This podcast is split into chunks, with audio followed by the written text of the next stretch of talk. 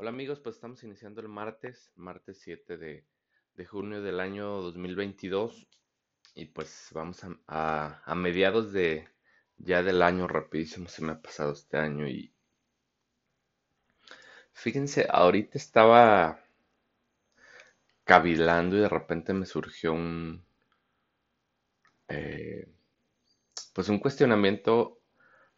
a partir de, de dar, de darme yo cuenta cómo hacemos cosas que nos hacen daño, cómo,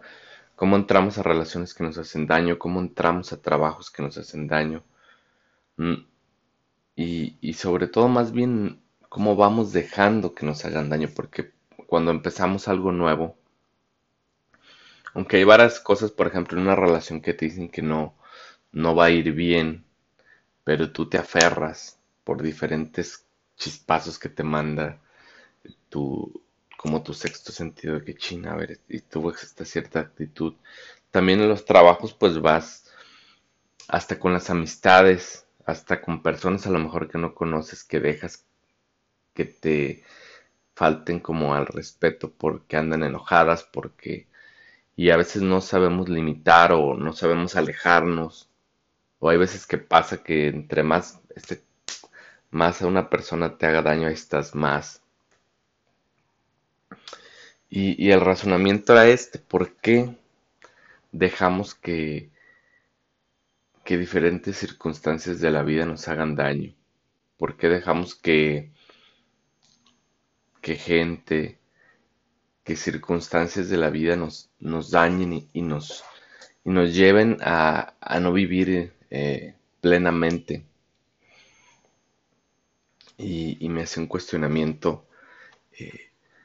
¿por qué a veces hacemos eso? Y, hay un punto, creo que hay un punto dentro de la conciencia donde, donde, donde se se ve pues eso. Creo que cuando vas a tomar alguna decisión o cuando estás en un trabajo, por ejemplo, que ya, que ya no te gusta, que no te causa una gratificación porque el ambiente no está bien y tu, tu conciencia te dice, no, es que aquí te debes de cambiar, pero no te aferras. Creo que te aferras a cosas, yo creo que por el apego emocional de decir, chin, pues qué voy a hacer si me quedo sin trabajo, qué voy a hacer si ya no tengo pareja, qué voy a hacer si ya no tengo este amigo. Pero si te vas eh, y, y creo que evalúas ahora sí que con conciencia, ecuánimamente y con hasta con datos de decir, a ver, en, realidad esta persona que tanto la necesito, este trabajo, pues el trabajo claro que siempre se necesita porque el dinero es, es, es básico. Digamos que ahí en el trabajo sí, sí puedo tener esa, ese decir, pues me aguanto en lo que me sale algo nuevo. Pero tú, pero tú sabes, no, no te quedas así como que chin, pues quejándote y quejando, sino que es hacer algo, por ejemplo, en el trabajo para cambiarte, eso sí es bien, o cambiarte de área, cambiarte de empresa,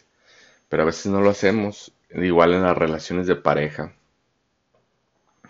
porque nos aferramos, pues, y, y dónde nace este, eh, pues es, es puro apego emocional. Creo que de ahí vienen muchas malas decisiones que, tomamos por apegarnos a algo, por perder algo. Estamos tan acostumbrados a aferrarnos a las cosas porque, por ejemplo, compré esto y es mío, eh, tengo pareja y es mía, considero como es trabajo y es mío, es mi trabajo. Somos como muy recelosos ante la, ante esa parte de, de lo que tengo, no soltarlo, pues, si me está haciendo daño y prefiero abrazarlo y, y que me siga chingando, pues, y creo que no, por ahí no va, por ahí no va, pero creo, claro que es, bien, eh, ¿cómo lo puedo expresar? Eh, es, es bien gratificante cuando te das cuenta dónde estás parado y qué puedes hacer para cambiar esa situación. Debes de, yo creo que tienes, no, no les digo que al 100% se vaya a quitar o que algún día llegue y, ah, estoy desapegado de todo, ¿no? Es un trabajo interno, creo que fuerte, el desapegarte de todas aquellas cosas, todas aquellas cosas que pues no te, no te hacen bien, porque el apego emocional pues es, viene desde la familia, desde los padres, desde los amigos.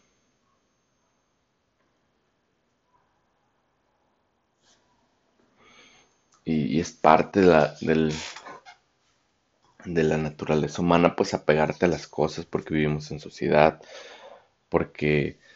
porque al fin y al cabo, pues venimos a, ser colectivo, pues venimos a trabajar en equipo. Y el, y el desapegarnos de algo es como chino, ¿qué va a pasar? Pero creo que cuando tomas conciencia que algo no te hace bien y das un paso hacia adelante y ves hacia atrás el acontecimiento, ves la amistad, ves la pareja, ves eh, el trabajo en el que estabas, ahí es donde dices, ah, caray, qué bueno que me cambié, qué bueno que terminé ese ciclo. Y terminar los ciclos en cualquier aspecto en su tiempo es, es creo que de gente sabia, de gente inteligente, pero que ha trabajado en su interior. ¿eh? Eso no, no es, no se llegue, no creo que se llegue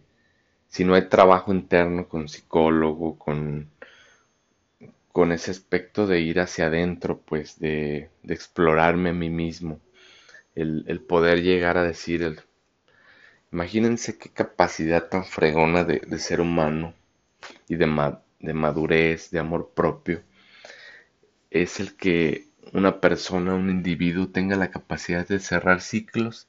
en los momentos adecuados. Imagínense yo, ustedes, qué, qué, qué chingón pues el, poder decir, pues en ese trabajo ya, ya di todo, tengo que cerrar ciclo.